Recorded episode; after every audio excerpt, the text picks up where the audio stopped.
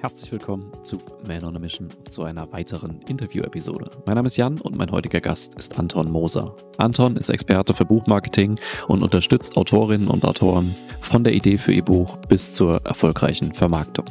Im Interview sprechen wir darüber, für wen es überhaupt relevant ist, ein Buch zu schreiben, wie die Reise von der Idee bis zum Buchdruck aussieht, welche Fallstricke es dabei gibt und wie man sie vermeidet, wie ein Buch wirklich erfolgreich wird und was man dafür tun muss und noch viel mehr. Bevor es jetzt losgeht, noch eine Entschuldigung von meiner Seite. Ich habe bei der Aufnahme irgendwie verkackt, mein richtiges Mikrofon auszuwählen. Deswegen ist mein Sound katastrophal. Ich kann es nicht anders sagen. Also es hört sich an wie ein Roboter. Äh, zum Glück rede ich relativ wenig und stelle nur die Fragen und gebe ab und zu einen Kommentar. Deswegen ist der Großteil ähm, auf jeden Fall annehmbar aber meine Tonqualität ist wirklich eine Katastrophe. Deswegen sorry dafür. Äh, ich hoffe, es geht trotzdem. Und jetzt viel Spaß und gute Erkenntnisse. Anton, wer sollte deiner Meinung nach ein Buch schreiben? Gute Frage. Ähm, ich glaube, dass jeder, der eine gute Geschichte zu erzählen hat oder eine gute Geschichte erzählen kann, sollte ein Buch schreiben. Weil im Grunde genommen ist es so, dass äh, mittlerweile ist der Bereich Buch recht liberal. Früher, ja. also, wenn wir ein paar hundert Jahre zurückschauen, war das nur den Obrigkeiten überlassen und sehr reichen Menschen. Ich glaube, dass, äh, dass heute wirklich nicht nur jeder in der Lage ist, ein Buch zu schreiben, sondern jeder, der ein Buch schreiben möchte, sollte auch ein Buch schreiben. Weil, also ganz ehrlich, ob du irgendeine Story bei Instagram veröffentlichst äh, oder ob du irgendeine Story bei LinkedIn veröffentlichst. Ähm, ja, jeder, jeder, der Bock hat, sollte ein Buch schreiben. Äh, es ist Fakt, weil ganz ehrlich, also wir hatten ja schon mal gesprochen. Hm. Und ich meine, dein, dein Weg von, dein Weg von, ähm, von Fitness zu Coaching, äh, zu einem digitalen Produkt, ähm, das ist eine Geschichte. Also mhm. wie ich stetig um die Welt reise, äh, zwar sehr langsam, aber stetig um die Weltreise. Das ist eine Geschichte. Ähm, ganz im Ernst, als meine Eltern, als meine Eltern aus Osteuropa nach Deutschland gekommen sind, das ist eine Geschichte. Im Endeffekt, jeder, jeder hat wirklich eine coole Geschichte. Und wir vergessen sehr, sehr gerne, dass wir eigentlich recht viel cooles Zeug in unserem Alltag erleben. Und deshalb glaube ich, dass jeder irgendeine coole Geschichte parat hat, die tatsächlich ein Buch wert ist. Hm als ich überlegt habe, welche Fragen ich dir stelle, ähm, wollte ich eigentlich mit der Frage einsteigen, glaubst du nicht, jedes Buch wurde irgendwie schon mal geschrieben? Und im Nachhinein ist es mir so durch den Kopf gegangen nochmal, dass es eigentlich total die blöde Frage ist, weil dann dürfte man auch keinen Film mehr machen und kein Lied mehr schreiben und nichts mehr singen und sowas. Und dann dachte ich mir so, nee, irgendwie, irgendwie hat jede Geschichte doch nochmal was eigenes. Jeder hat seine eigene Perspektive auf Sachen und jeder vielleicht hat auch nochmal eine vielleicht eine Idee, die schon mal da war, aber nochmal in einem anderen äh, Stil präsentiert, wo es dann wieder hilfreich sein kann. Und ich glaube auch, dass ähm, das Buchschreiben an sich hat ja auch was für sich selbst. Also wenn ich jetzt ein Buch schreiben würde, dann hat das ja auch was, tut das ja auch was für mich.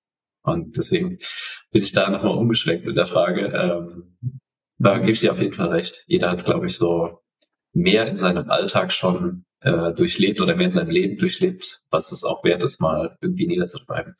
Wie bist du letztendlich in der, in der Buchbranche gelandet oder wie bist du in dem gelandet, was du jetzt tust? Mhm. Äh, also es ist nicht so, dass ich mit sechs Jahren aufgewacht bin und dachte mir, ich werde irgendwann, ich werde irgendwann Buchproduzent. ich habe schon immer Bücher gemocht. Ich habe schon immer sehr viele Bücher gehabt. Ähm, ich habe ganz viele Bücher auch bei mir im, im Schrank stehen. Die ich nie gelesen habe und die meine Eltern mir gekauft haben, weil die wollten, dass ich das lese, weil die wollten, dass ich die drei Musketiere kenne. Ja. Ähm, aber es war jetzt nie wirklich so mein Traum, hey, ich mache was mit Büchern. Es ist einfach so, dass ich, ich habe sehr lange als äh, Dozent für Kommunikation, Dozent für Soft Skills im Bereich Kreativität und sowas gearbeitet und habe äh, Azubis quasi beigebracht, äh, wie, wie erzähle ich Geschichten, wie mhm. transportiere ich meine Message, wie erarbeite ich kreativ meine Message. Und das ist schon sehr nah dran am, überhaupt an Stories. Das ist sehr nah dran an ganz vielen Disziplinen des Marketings. Und äh, habe dann irgendwann angefangen, ja, für, für Agenturen zu arbeiten, die für äh, Autoren direkt oder für Verlage arbeiten. Und ähm, habe Positionierungskonzepte geschrieben. Also wie können wir ein Buch in dieser Nische positionieren, damit das gut funktioniert. Mhm. Ähm, habe Titel geschrieben, äh, habe quasi Daten ausgewertet, wie äh, wieso funktioniert das Buch, wieso funktioniert das Buch nicht. Mhm. Und habe irgendwann gemerkt, dass ich richtig gut daran bin und habe dann entschieden, okay, ich mache das, äh, ich mache das selbst. Ja, und ähm, bin dann quasi ich glaube, wie ganz, ich glaube, ganz viele Selbstständige haben das genauso gemacht, dass die irgendwas, irgendwas gemacht haben, es cool fanden, gemerkt haben, die sind gut darin mhm. und haben dann gesagt, hey, ich mach das, ich mach das selbst. Äh, mhm. Sind quasi mit einem Fuß irgendwo rein und sind dann geblieben. Ja. Du und, nennst es ja selbst Autorencoaching, zumindest äh, habe ich das so auf deinem LinkedIn-Profil entnommen. Was genau ist da deine Aufgabe? Also was coachst du da? Ähm, also einen Teil meiner Autoren, die bringe ich dazu, dass die überhaupt erstmal Autor werden. Mhm. Denn ähm, in meinem LinkedIn, in meinem LinkedIn Content kommuniziere ich für ganz viele Menschen, für ganz viele Menschen, die in erster Linie irgendwie das Thema Buch cool finden und überhaupt die Idee irgendwo im Kopf haben, hey, äh, das Thema Buch, das könnte man irgendwann mal anpacken. Ich hätte Lust, irgendwann mal ein Buch zu schreiben. Und es gibt ganz viele von diesen Menschen, aber ganz wenige, die tatsächlich ein Buch vollendet haben. Ein Buch zu Ende zu schreiben ist richtig hart, weil äh, es erfordert ganz viel Zeitmanagement, es erfordert wirklich einen roten Faden. Du musst, äh, du musst wirklich tagelang an deinem, auf deinem, auf deinem Poppe sitzen und äh, Buch schreiben. und deshalb äh, in dem Coaching begleite ich Autoren, also eine, eine Redakteurin und ich, wir begleiten Autoren von der Idee bis hin wirklich zum Buch damit das mhm. Buch wirklich geschrieben ist. Und danach, in der Regel, danach erstelle ich, wie gesagt, auch Konzepte für äh, Titel, für Cover, äh, für die Positionierung in der Nische, äh, werte das Buch aus, mache, mache Werbung für den Autoren und sonstiges und helfe halt dabei, äh, Social Media Strategien zu entwerfen. Also im mhm. Grunde quasi der Weg von der Idee bis hin zum fertigen Buch und noch weiter. Ja, cool. Nehmen wir mal an, ich habe jetzt erkannt, dass ich ein Buch schreiben will und ich habe eine Geschichte, die ich erzählen möchte. Kannst du uns ein bisschen durch den Prozess führen, wie ich da vorgehen sollte? Mit dem Bewusstsein, dass das eine ewig ausufernde Frage sein kann. Aber vielleicht können wir uns so ein bisschen an dem Prozess entlanghangeln und da mit den Fragen dann weitermachen. Mhm. Der Prozess ist im Grunde genommen sehr easy.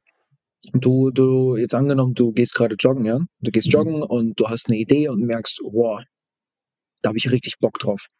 Und dann kommst du nach Hause und nimmst dir so ein riesengroßes Stück Papier und malst auf dieses große Stück Papier eine Mindmap. Und äh, das Beste an solchen Mindmaps und was auch die meisten falsch machen bei so Mindmaps, ist, dass du nicht unbedingt, du hast ja in der Mitte ein Wort und deine Idee und du malst Begriffe drumherum. Und diese Begriffe, die können noch völlig weit entfernt sein. Also du machst dir ganz viele Arme und schreibst einfach random Sachen auf zu diesem Punkt an diesem Arm und diese, diese Dinge können völlig weit entfernt sein. Die müssen gar nicht unbedingt was mit deiner Buchidee zu tun haben. Sodass du am Ende einfach extrem viele Thematiken hast, auf die du zugreifen kannst, aus denen du deine Ideen schöpfen kannst. Und danach kommt der noch einfachere Schritt. Du schaust dir danach deine Konkurrenz an und schaust dir an, was von diesen Aspekten die umsetzen. Und wie gut die das umsetzen und wie gut es bei denen läuft. Wenn es bei denen gut läuft, dann kannst du eigentlich direkt starten. Wenn es bei denen nicht gut läuft, dann kannst du schauen, wer was anders macht oder vielleicht ist deine Idee auch besser. Mhm. Und wenn zum Beispiel in der Nische viel Nachfrage ist, dann musst du es einfach besser machen. Und dann äh, Kurz, kurze Zwischenfrage, wie, wie mache ich fest, ob, ob jemand anderes mit, äh, mit dem Buch erfolgreich ist? Machst du das an Amazon-Rezensionen aus oder wie, wie gehst du davor? An Rezensionen nicht. Äh, also einfach so, so als Faustformel. Ähm, es gibt einen Verkaufsrang bei Amazon. Hm. Und dieser Verkaufsrang, desto niedriger der ist, desto besser. Und den sieht man okay. auf der Produktseite ganz ja, normal. Okay. Und zum Beispiel ein 5000er Verkaufsrang jetzt im Winter, das sind zum Beispiel so 20 Sales am Tag, beispielsweise. Mhm. Vielleicht 15. Okay. Ja. So, und wenn ich dann gesehen habe, okay, meine Nische funktioniert, also meine Mindmap, die ich mir ausgemalt habe, ist ein ganz cooles Konzept. Meine Nische funktioniert, dann muss ich eigentlich einfach nur einen Zeitplan erstellen zum Beispiel, ich bin in drei Monaten fertig. Mhm. Ich bin in drei Monaten fertig. Ich habe in drei Monaten, also du, du, du legst die Meilensteine, von wegen ich will pro Woche, äh, pro Woche will ich 3000, 4000 Wörter schreiben. Nach drei Monaten bin ich fertig. Und das, was ich jetzt wirklich in den, in den Jahren gelernt habe, ist, dass das wirklich das Wichtigste ist, dass man sich keine Nulltage erlauben darf. Also Mhm. man darf sich keinen Tag ohne ein einziges äh, quasi aufgeschriebenes Wort erlauben. Mhm. Ähm, einfach weil, ähm, wenn ich, wenn ich so aus dem Konzept komme und jetzt angenommen, angenommen irgendwie einen Tag nichts geschrieben habe, dann schreibe ich vielleicht noch einen zweiten Tag nichts, Ja. noch einen dritten Tag nichts. Und das ist wie beim Sport. Ich komme aus der Routine und ich bin raus. Mhm. Und wenn ich jeden Tag ein bisschen mache, dann äh, komme ich niemals raus und bin am Ende wirklich fertig. Vielleicht dauert es einen Monat länger, wenn ich wenig Ja. schreibe, aber ich bin fertig. Ist denn drei Monate so ein realistischer Zeitraum, wo man ein Buch fertig schreiben kann? Easy. Also wirklich, wenn du, wenn du keinen einzigen Tag auslässt, easy. Mhm. Ähm, professionelle, professionelle Ghostwriter oder Redakteure, die können ein Buch in, ähm, also wenn es wirklich nötig ist, in zwei Monaten fertig schreiben. Ähm, Mhm. Viele nehmen sich natürlich durch die Feedback-Schleifen länger Zeit. Äh, ich habe Mhm. mit Autoren gearbeitet, die haben in drei bis vier Monaten waren die fertig. Wie Das lange ist, ist dann so ein Buch, was dann in der Zeit fertig wird? Also so, wir, wir sind ja in der Zeit, wir sind ja in der Zeit Instagram Reels und TikToks. Mhm.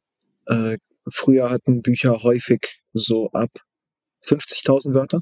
Mhm. 50.000 Wörter sind in etwa, wenn du die, je nachdem was für ein Format, aber wenn du in so einem typischen Taschenbuchformat äh, setzt, dann bist du so bei 50.000 Wörtern, bist du so bei 250, 300 Seiten. Mhm. Mittlerweile ist es eher so, die Aufmerksamkeitsspanne ist klein. Ähm, Sachbücher gehen eher in den Bereich 150 bis 200 Seiten. Mhm. Was aber auch dem geschuldet ist, dass äh, der, der Buchmarkt muss sich irgendwie auch an Papierpreisen, Produktionskosten so orientieren. Das bedeutet Okay. mehr Seiten, mehr Kosten. Mhm. Äh, das bedeutet, der Buchmarkt trainiert seine Leserschaft gerade auch zu kürzeren Büchern. Ja, witzig. Ich hatte auch noch eine Frage, ob die Digitalisierung und der Fokus auf diesen Shortform-Content auch die Konzeption von Büchern verändert hat, aber Mhm. das würde das ja näher beantworten, dass man eher vielleicht dann mehr Bücher schreibt und dafür kürzere. Es ist sogar für jeden Autor absolut logisch. Also es ist sogar ein Benefit. Ähm, Mhm. Äh, wir geben ähm, ja recht viel Geld insgesamt für Konsumgüter aus und jetzt angenommen, du bist, du liest ein Buch und du bist Fan. Also jetzt angenommen, ich glaube, jeder, jeder, der auf LinkedIn unterwegs ist, kennt äh, die 1%-Methode von James Clear. Mhm. Jeder kennt es. Wenn er jetzt zwei, drei, vier weitere Bücher, die irgendwie aufbauen darauf äh, arbeiten, äh, wenn er die rausbringt, dann kaufen die mehr Menschen. Und kaufen die Leute das, äh, vielleicht lesen die es vielleicht nicht, aber die kaufen das, weil die Fan des Autors sind. Und dieser, ähm, dieser Trend, also dieses quasi des Autoren-Brands gebau gebaut werden oder erstellt werden, und davon profitieren Autoren und auch davon, dass Bücher kürzer werden. Weil wenn ich vorher irgendwie ein 60.000 Wörter Buch geschrieben habe und ähm, irgendwie 20, 25 Euro dafür verlangt habe und dennoch, also trotzdem nicht so viel damit verdient habe, dann mache ich jetzt zwei Bücher zu, äh, ja, zu, sagen wir, 16 Euro. Mhm. Jedes Buch hat 150 Seiten bis 200 Seiten und Mhm. ich verdiene an beiden Büchern. Und dann mache ich ein drittes, dann mache ich ein viertes und verdiene an jedem Buch einzeln, anstatt ein riesengroßes Buch äh, zu produzieren, das sich wenige leisten können, Mhm. wenige durchhalten, weil ein Buch will ja auch fertig gelesen werden Ja. äh, und man daran auch gar nicht so viel verdient. Ja, ich muss auch sagen, wenn ich ähm, auf Recherche so nach neuen Büchern gehe oder ein neues Buch einfach sehe und habe vielleicht mal einen Klappentext oder sowas gelesen, dann gehe ich auch eher mit Büchern, die so, was weiß ich, 150 bis 200 Seiten haben und so in den Preis haben, sind dann 15 bis 20 Euro, weil wenn ich ein Buch sehe, was dann, was weiß ich, 400 Seiten hat und 35 Euro kostet, dann denke ich so, boah, kenne den Autor nicht, ich weiß nicht so wirklich, ob das den, den Need überhaupt stillt, den ich damit suche. Und das ist wirklich so, da muss ich schon ein gewisses Vorvertrauen haben, damit ich das Buch überhaupt kaufe. Mhm. Ja. Das Also zeigt sich Es- ja dann auch. es ist so, es ist so, diese 35 Euro Bücher Also ja, wenn du, wenn du bei LinkedIn, äh, wenn du bei LinkedIn so in die Runde fragst, dann geben die alle gerne das Feedback, dass ja, die geben so, die geben gerne so viel aus. Mhm. Äh, an den Zahlen ist es nicht erkennbar. Ja, es ist ja auch immer was anderes, wenn tatsächlich dann ins Geld fließen soll. Dann mhm. ändert sich Bereitschaft ja auch ganz schnell. Mhm. Genau. Ähm, wenn ich jetzt jemand bin, der sehr, sehr viele Ideen hat, also wenn ich mal überlegen würde, über welches Thema ich ein Buch schreiben könnte, dann würden mir wahrscheinlich aus dem Stegreif zehn Stück einfallen. Wie kann ich denn recherchieren, welche Idee passt denn tatsächlich für ein Buch? Also wo, worin ähm, mache ich fest oder woran mache ich fest, was davon erfolgversprechend ist und was nicht? Okay, nenn mir mal drei davon. Ähm, sagen wir mal, ein, ein allgemeines Buch über Produktivität. Hm. Bisschen aus dem, aus dem Leeren gegriffen jetzt. Dann vielleicht ein Buch über, wie bleibe ich gesund und fit in der modernen Welt. Also auch im Hinblick auf, wir werden immer bequemer und so weiter. Und vielleicht das dritte, aus der Luft gegriffen jetzt, äh, wie baue ich mir die Selbstständigkeit von Null auf? Ding Dong, kurze Werbung. Wir danken dir erstmal, dass du den Podcast bis zu dieser Stelle gehört hast und haben eine kleine Bitte an dich. Da wir keine Ads oder sonstiges auf dem Podcast schalten, sind wir auf deine Hilfe angewiesen, damit der Podcast auch weiter wachsen kann. Wenn du also irgendwas für dich mitnehmen konntest und findest, dass das mehr Menschen hören sollten, dann kannst du uns jetzt folgendermaßen unterstützen.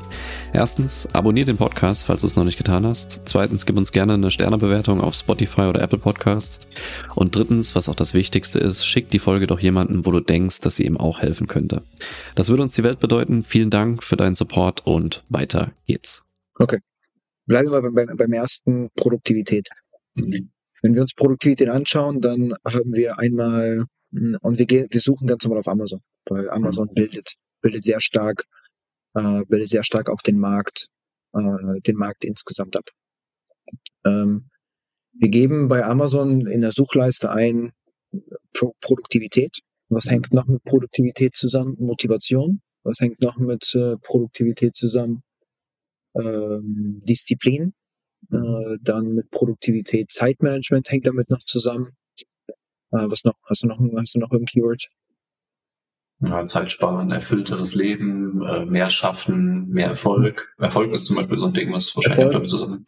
Genau, und dann schaue ich mir an, äh, dann schaue ich mir die Bücher an, also ich gebe all diese Keywords nacheinander ein und schaue mir die erfolgreichsten Bücher an, schaue mir auch an, auf welche Bücher Werbung gemacht wird mhm. und dann schaue ich mir an, welche davon gut laufen. Also und das habe ich ja gerade gesagt, so, ja. so 5000 ist ein recht guter Wert, 10.000 ist auch noch okay ähm, und alles darunter wird immer besser. Und dann schaue ich mir das an und äh, entscheide dann, okay, läuft das jetzt gut oder nicht?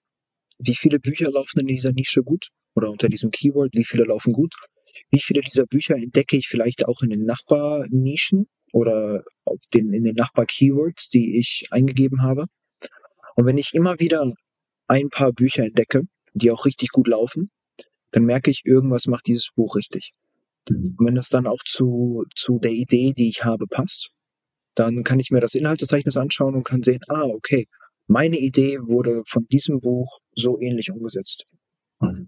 Und dann kann ich ja schauen, dass ich äh, dass ich ein Inhaltsverzeichnis erstelle, klar nicht eins zu eins wie von dem Buch, ähm, aber so, so, dass es der Nische entsprechend funktionieren könnte. Und äh, habe dann im Grunde genommen eigentlich auch anhand von diesen Büchern den Proof, wenn ich an die Bestseller der Nische drankomme oder besser bin, dann wird mein Buch gut laufen. Und das mhm. ist immer das Ziel.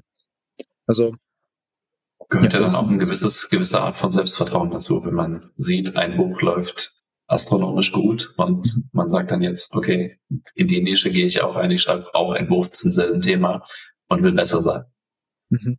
Ja, das ist immer, ähm, also der, da gibt es immer zwei, gibt's, nee, gibt's immer ein paar Indikatoren, die mir sagen, ob das äh, risky ist oder nicht. Zum Beispiel, wenn in der Nische dann so zwei, drei Bücher gut laufen, diese Bücher sind aber alle von Influencern. Mhm. Dann mache ich das nicht. Weil die Influ das Buch verkauft sich nicht, weil der Titel so gut ist oder weil das Cover so gut ist, sondern weil die Namen so groß sind oder die irgendwie eine große Community haben. Ähm, wenn das irgendein super spezifisches, extrem spezifisches Thema ist, wozu äh, ja vielleicht irgendein Professor geforscht hat um das Buch, dieses eine Buch ist so gut, dann gehe ich auch nicht in diese Nische rein. Mhm. Geh nur in Nischen rein, ähm, oder wenn ich jetzt ein Buch machen würde, würde ich eher in eine Nische reingehen, wo viel Nachfrage ist und ich mich deutlich besser positionieren kann als meine Konkurrenz. Und das machen auch extrem viele, du siehst es ja an so, an so Nischen wie Psychologie, Persönlichkeitsentwicklung, ähm, Kommunikation. Da gibt's super viele Bücher, weil jeder versucht, besser als der andere zu sein und die Nachfrage nicht abebbt. Mhm. Ja, verstehe. Wir waren ja im Prozess jetzt dabei, dass wir, wir haben uns ein Thema festgelegt, wir haben die Mindmap erstellt, wir haben uns festgelegt, dass wir in drei Monaten ein Buch schreiben wollen. Wie geht's weiter? Mhm. Ähm, also wir haben festgelegt, was war der, was war der letzte Punkt? Wir haben festgelegt, äh, dass wir ein Buch schreiben wollen, ja? Genau, wir haben festgelegt, dass wir in, in drei Monaten fertig sein wollen und haben gesagt, dass wir, keine Ahnung, jede Woche 3000 Wörter, 4000 Wörter schreiben wollen. Okay. Genau, dann schreiben wir die und legen zum Beispiel in dem, in dem Fall fest, äh, wir legen in dem Fall fest, äh, was für Meilensteine wir haben. Beispielsweise ein guter Meilenstein ist, äh, ein guter Meilenstein ist äh, 5000 Wörter. Das ist ein guter Meilenstein, den kann man gut bearbeiten, kann man recht gut Feedback drauf geben. So, wenn wir diese Meilensteine festlegen, äh, kann man nach einem Kickoff, das dann zum Beispiel der, der Autor, Redakteur und ich machen das, äh, dann kann man danach eigentlich schon beginnen in diesem Kickoff oder in diesen Besprechungen, das können auch mehrere sein, äh, bespricht man so ein bisschen die äh, ob es irgendwelche Protagonisten in dem Buch gibt, äh, was, für ein, was für ein Genre das hat, was für ein Schreibstil es haben soll, ähm, welche genauen Merkmale äh, das Buch äh, haben soll oder innehaben soll, äh, was, wie der rote Faden aussehen soll, also wie die Storyline im Endeffekt aufgebaut ist oder wie die sich vielleicht steigert. Äh, das wird besprochen und sobald so ein Grundgerüst steht, äh, schreibt der Autor. Wenn er Fragen hat, fragt er gerne. Aber ansonsten äh, liefert einfach jede, jede 5000 Wörter ab. Mhm. Der Redakteur schaut sich das an oder die Redakteurin schauen sich das an. Äh, die ähm, ja, schauen sich das an, geben Feedback, äh, korrigieren vielleicht Fehler, die drin waren. Ähm, und ja, so geht das dann weiter, bis das Buch fertig ist. Ja. Wenn du jetzt jemanden hast oder gehen wir mal von einer Person aus, die jetzt nicht direkt mit euch zusammenarbeitet, sondern äh, entscheidet sich halt selbst ein Buch zu schreiben. Wie würdest du da empfehlen, vorzugehen? Also bist du jemand, der sagt, mach dir erstmal zu allem Stichpunkte, äh, schau erstmal, dass das alles von vorne bis hinten vom Inhaltsverzeichnis rund ist und dann schreib erst oder schreib einfach draus los oder wie, wie hast du da die besten Erfahrungen gemacht? Äh, der Titel sollte sollte grob feststehen, einfach damit man ein Ziel vor Augen hat. Mhm. Das Inhaltezeichen sollte auch grob feststehen, weil das am Ende sowieso am besten noch von einem ähm, ja, von Lektor, Copywriter äh, überarbeitet werden sollte, weil mhm. ein Inhaltsverzeichnis ist verkaufsrelevant. Die Leute schauen nämlich ins Buch rein und entscheiden sich dann, okay, das ist interessant oder nicht. Also das mhm. Inhaltsverzeichnis ist sehr stark, würde mal als Visitenkarte bezeichnet. Ähm, dann aber insgesamt, ich würde alles grob machen. Ich würde mich auf gar keinen Fall festlegen. Was ist jetzt zu 100 Prozent das? Mhm. Weil äh, im, im, im Feedback-Prozess, im Lektorat wird sowieso, wird sowieso noch einiges verändert. Okay. Wenn ich dann das Buch geschrieben habe, wie, wie entscheide ich, ob ich das Buch am besten selbst verlege oder ob ich mir einen Verlag suche dafür? Mhm. Die, diese Frage wird häufig diskutiert und die ähm, wird häufig viel zu verkompliziert. Mhm. Die eigentliche, die einzige Frage, die ein Autor haben sollte, ist, äh, wenn ich, wenn der Autor Self-Publisher werden möchte, ist, okay, äh, habe ich die zeitlichen Kapazitäten, äh, das selbst zu machen, oder soll ich mir irgendwen zur Seite holen, der das dann für mich macht und mich, mir, mich da unterstützt? Und was bin ich, äh, was habe ich für dann noch für Kapazitäten fürs Marketing? Und eigentlich dieselbe Frage für Autoren in Verlagen. Ähm, was bringt der Verlag mit an Kapazitäten fürs Marketing? Wie viel Budget gibt er mir fürs Marketing? Weil die Sache ist, also ich, ich rede jede Woche mit Verlagsautoren und Verlagsautoren äh, sind ja in den meisten Fällen enttäuscht davon, dass sie, dass im Marketing nichts passiert. Mhm. Klar, man hört, man hört, man sieht die ganzen erfolgreichen Bücher, man sieht, äh, man sieht, dass viele Verlage wirklich erfolgreiche Bücher haben. Aber nicht alle werden erfolgreich. Mhm. Und Verlage nehmen häufig mehr Bücher auf, als, äh, als sie, äh, als sie vermarkten können oder als sie Budget für haben. Und deswegen ist es so, dass die ganze Arbeit, die da vorher reingeflossen ist, äh, sollte nicht, sollte nicht einfach nur dann ähm, quasi in einem Verlag den Abschluss finden, einfach nur, weil ich zu einem Verlag will, einfach nur, weil ich diesen fancy Namen auf meinem Cover möchte, sondern man sollte wirklich fragen, hey, was machst du für mich in Sachen PR? Was machst du in mhm. Sachen äh, Marketing für mich? Wie unterstützt du mich? Weil wenn der Verlag nichts macht oder sagt, nur so Wischi-Waschi-Aussagen macht, dann äh, ist es keine Lösung. Weil dann wird das Buch mhm. veröffentlicht, klar, äh, cool, dann wird es veröffentlicht, dann ist es da, aber wenn der Verlag nichts macht, dann kann ich als Autor mit meiner Beteiligung, also mit, mit, äh, mit dem Geld, das ich da rausbekomme, habe ich selbst nicht genug Hebel, um wirklich Marketing zu machen. Mhm. Als Self-Publisher habe ich genug, äh, genug Beteiligung und genug Gewinne pro Buch, damit ich selbst Marketing machen kann. Mhm. Der Weg als Self-Publisher, weil, weil Autoren sind, sind keine hauptberuflichen Verleger. Ja. Der ist definitiv äh, aufwendiger aber äh, man hat mehr Budget für Marketing. Aber wenn der Verlag, wenn ich die, die Zusicherung habe von einem Verlag, du bekommst das und das Budget, wir bringen dich in die und die Zeitung, wir machen auch das und das für dich, cool, dann ja. lohnt sich das. Wie sieht denn effektive oder wie sieht effektives Buchmarketing im Self-Publishing-Sektor dann aus? Also was muss ich tatsächlich tun, um ein Buch erfolgreich zu machen? Mhm. Das Wichtigste äh, zu Beginn der Launch. Hm. Der Launch muss glücken, damit das Buch quasi aus der Versenkung geholt wird, weil ein Buch äh, erscheint und ist nicht sichtbar. Es wird irgendwo auf eine der letzten Seiten gepackt, auf Amazon.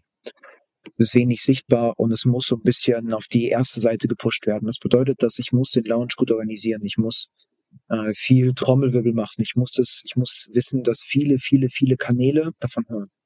Mhm äh, dann äh, ist es so, dass ich ähm, immer schauen muss, dass zum Beispiel auf Amazon meine Produktseite gut aussieht. Weil die ganz stark dazu beiträgt, dass mein Buch äh, auf Amazon gekauft wird und dass es überhaupt Relevanz hat, wenn die Leute auf der Produktseite sind. Weil die Produktseite ist wie so eine Webseite. Und die Produktseite ist zum Beispiel auch wichtig, wenn ich dann Werbung schalte. Also Werbung mhm. äh, auf Amazon ist zum Beispiel ein ganz, ganz wichtiger, ganz, ganz wichtiger Hebel, weil ohne Werbung wird mein Buch nicht gesehen. Okay. Mittlerweile schalten nämlich alle äh, Werbung und weil alle Werbung schalten, ohne Werbung hast du keine Sichtbarkeit. Hm. Gibt, es, gibt es dann keine Bücher, die in Anführungszeichen erst erfolgreich werden, sondern die direkt, die müssen direkt beim Launch kicken, sonst hat man keine Chance? Die müssen, äh, ja, also in der Theorie, die müssen beim Launch kicken, damit, damit die die Chance haben, so richtig erfolgreich zu werden. Klar, man kann auch so einen Soft Launch machen und äh, langsam loslegen. Hm. Ähm, und dann einfach ja, Rezensionen sammeln äh, und dann über die Zeit dann Werbung schalten. Das ist aber deutlich aufwendiger als wirklich das mit so einem, mit so einem großen Boom zu hm. starten. Okay weil du nimmst dann einfach den, äh, ja, den Anstoß mit, den mhm. Anstoß mit. Äh, alle sind, alle sind aus dem Häuschen, alle supporten dich. Du bekommst auch deutlich mehr Rezensionen, weil die Leute dich ja supporten wollen. Mhm. Ähm, also wie gesagt, Social Media und wie du es auf Amazon handelst, ganz, ganz wichtig für Erstautoren, Kleinautoren. Wenn du, äh, wenn du Verlagsautor bist und schon recht berühmt bist, äh, dann ist das genauso relevant. Du hast mhm. dann aber noch den Buchhandel, und dann macht der Verlag noch Sachen im Buchhandel. Für viele Erstautoren und für, für Autoren, die ja kleiner sind, noch nicht so bekannt sind, äh, aber nicht so relevant. Hm. In den letzten Jahren gab es ja, obwohl das ist schon ein paar, paar Jahre mehr, ähm, häufig dieses Free Plus Shipping Modell auch. Also das ähm, fast immer Selbstständige Unternehmer, oder Unternehmer ein Buch geschrieben haben und gesagt haben, ey, du kriegst mein Buch kostenlos, nur du musst halt äh, Versand und Handling bezahlen. Was ja, also zumindest in meiner Wahrnehmung äh, mittlerweile eher ein negatives Image hat, weil die meisten halt denken, boah, hinter den Büchern steckt meistens nichts dahinter, sondern es ist ein äh, hundertseitiger Pitch, mehr oder weniger. Was hältst du davon? Ja, ich lass die Frage mal so stehen. Was hältst du davon? Bin ich nicht so ein großer Fan von, also je nachdem, wie du es, na, oder sagen wir, je nachdem, wie du es machst. Mhm. Kenne einige, die machen das gut. Die haben dann zum Beispiel eine, eine richtig gute Webseite mit, mit, mit Blogs, äh, wo die schon sehr, sehr viel Informationen kostenlos geben, mhm. wo die schon wirklich sehr, sehr viel liefern, äh, sehr viel Informationen insgesamt liefern und dann haben die äh, quasi nochmal dieses Buch. Und wenn da jetzt wenn dann jetzt nicht auf jeder zweiten Seite ein QR-Code ist oder nicht auf jeder zweiten Seite äh, irgendwie ein Foto des Unternehmers ist, wo der irgendwie dann so steht und so, wenn irgendwie noch seine Rolex küsst oder so. Äh, dann ist es, dann ist es gut. Also dann, dann kann das wirklich gut sein. Und ich habe von diesen Büchern tatsächlich sogar ein paar da. Mhm. äh, die sind, äh, das ist tatsächlich, äh, das kann gut funktionieren, aber wenn auf jeder zweiten Seite irgendwie Fotos sind, mhm äh, wenn auf jeder zweiten Seite äh, ich vor meinem Porsche stehe äh, und, äh, und wenn da jetzt irgendwie auf jeder zweiten Seite so ein QR-Code steht und sagt, äh, komm, arbeite mit mir. Mhm. Und es einfach nur so eine, so eine Funnel-Webseite ist. Also, ich gehe einfach runter. Klar ist, ist Lead-Generierung. Klar, das, also man, man sieht schon das Ziel. Ja. Ähm, ich habe aber auch schon ein paar gute Lösungen gesehen, wo dann einfach nur gesagt wurde, hey, ich habe einen Blog, kannst schon super viel lesen. Ich habe hier auf LinkedIn super viel Content. Ich habe bei YouTube noch super viel Content. Wenn du willst, zieh dir das Buch rein. Ähm, weil es ist nämlich so, dass, also für, für manche Lösungen ist ganz gut, weil äh, es gibt einfach Nischen, die funktionieren zum Beispiel nicht auf Amazon. Mhm. Und du stellst dich dann dort auf, hast dann wenig Rezensionen, wenig Sales. Vielleicht kommt dann auch irgendeiner vorbei und gibt dir eine negative Rezension rein. Mhm. Äh, und du kannst dich schwer davor schützen, weil du wenig Sales hast und deshalb auch wenig, äh, wenig Rezension bekommst. Und ja, dann sieht das einfach nicht so gut aus. Und deshalb ja. für manche Nischen eignet es sich gut, wenn das nicht so massiv werblich ist. Hm. Was sind Nischen, die auf Amazon nicht funktionieren? Meine funktioniert heute nicht so gut. Okay. Also Buchmarketing. Ähm, also äh, Buchmarketing funktioniert nicht so gut. Äh, das ist so das, ähm, also dieses wie schreibe ich ein Buch, wie vermarkte ich ein Buch und sowas. Also das, äh, da googeln sehr wenige nach oder ja. suchen sehr wenige nach und lesen sich dann ein Buch durch, bevor die ein Buch schreiben. Mhm. Was sind noch für Nischen? Ähm, dann ja, es gibt ganz viele, ganz viele kleine Nischen im Management, die nicht so, die nicht so gut funktionieren. Dann sagen wir Controlling. Mhm. Äh, dann es gibt Nischen, die extrem gut liefen, aber mittlerweile einfach gar nicht mehr. So ist wie NFT zum Beispiel. Der Trend ist ja tot. Da, da wurden also, du konntest da, wenn du, wenn du Experte in dem Bereich warst und vor zwei Jahren ein Buch veröffentlicht hast, also das Buch völlig egal, was es für ein Buch war, du hast, du hast 100 Sales am Tag gemacht. Ja. Jetzt Zero. Ähm, Genau, und es gibt halt ganz viele kleine, kleine Unternischen, also in jedem Bereich, auch im Bereich Finanzen. Je, wenn mhm. du sehr speziell über einige Kryptos schreibst, funktioniert auch nicht. Mhm. Ähm, dann ETF allgemein. Äh, ETF allgemein funktioniert sehr gut, aber ETF sehr spezifisch funktioniert nicht mehr so gut. Also es hängt ganz stark von der Nische ab. Aber insgesamt die kleinen Nischen, die ja. geht so. Was macht Bucherfolg wirklich aus, was die wenigsten auf dem Schirm haben? Also gibt's immer, gibt's was, wo du, äh, wo du immer wieder erkennst, so dass das vernachlässigen die meisten und das killt dann den Bucherfolg? Mhm. Ja. Das, was ich wirklich am häufigsten sehe, ist, dass 90 Prozent aller Bücher haben keine Produktseite eingestellt. Okay. Wenn ich das, wenn ich das betone, wenn ich das, auch wenn ich das bei LinkedIn betone, die meisten Leute verstehen einfach nicht, was das ist, weil die wenig Berührungspunkte damit haben. Selbst die Autoren, die mhm. dann ihre Bücher sehen, die wissen nicht, was das ist. Und das ist einfach, das ist die, ich klicke auf das Buch drauf, wenn ich das gefunden habe und bin dann auf der Seite des Buches und dann gibt es ganz viele Bücher, die dann Designs drin haben, noch erweiternde Texte, die dann das Buch beschreiben. Und das kann ich extra einstellen. Und das mache ich zum Beispiel bei jedem Buch, wo ich unterstütze. Und die meisten Bücher haben das nicht und das ist einfach verschwendetes Geld. Dann die meisten Autoren äh, verstehen nicht, dass sie auf ihrem Buch eine Brand aufbauen können. also auf Social Media, die können Newsletter dazu machen, können in der Theorie einen Podcast dazu machen. Das sind ja alles sehr breite Themen, meist. Also was heißt breit? Aber so breit genug, dass, dass du Motivation hattest, 40.000 Wörter dazu zu schreiben.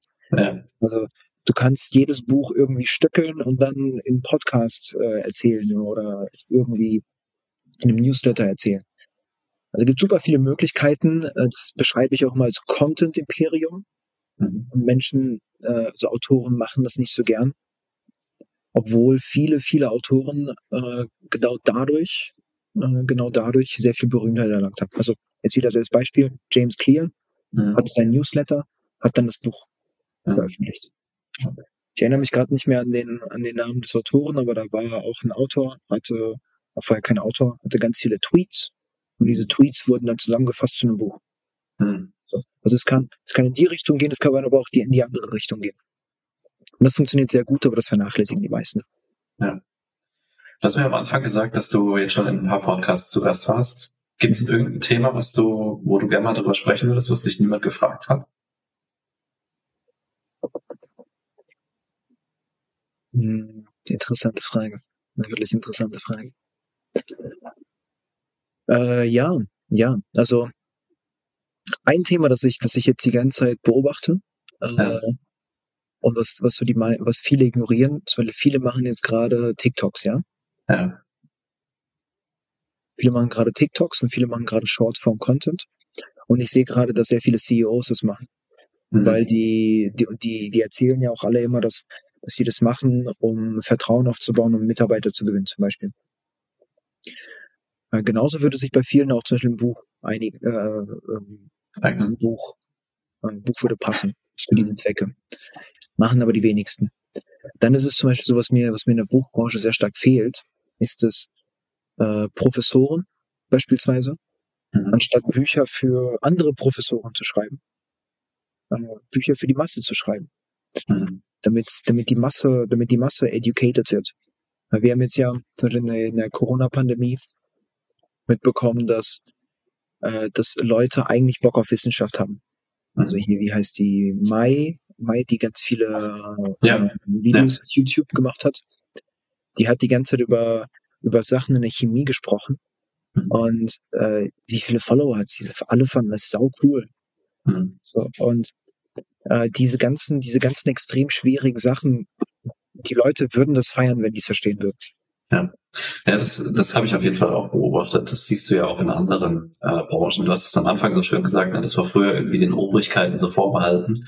Und mittlerweile siehst du auch viele Autoren oder im weitesten Sinne Content Creator, die halt wirklich komplexe Disziplinen einfach mal für die Masse aufbereiten, die dann, keine Ahnung, Phänomene aus der Psychologie oder sowas erklären, so dass es halt jeder versteht. Und dieser Content, habe ich so zumindest das Gefühl, kommt extrem gut an. Und es würde sicherlich ähm, der Masse auch gut tun, wenn man mal komplexere Sachen so runterbricht, dass sie halt auch ein jeder verstehen kann, wenn er sich damit beschäftigen will.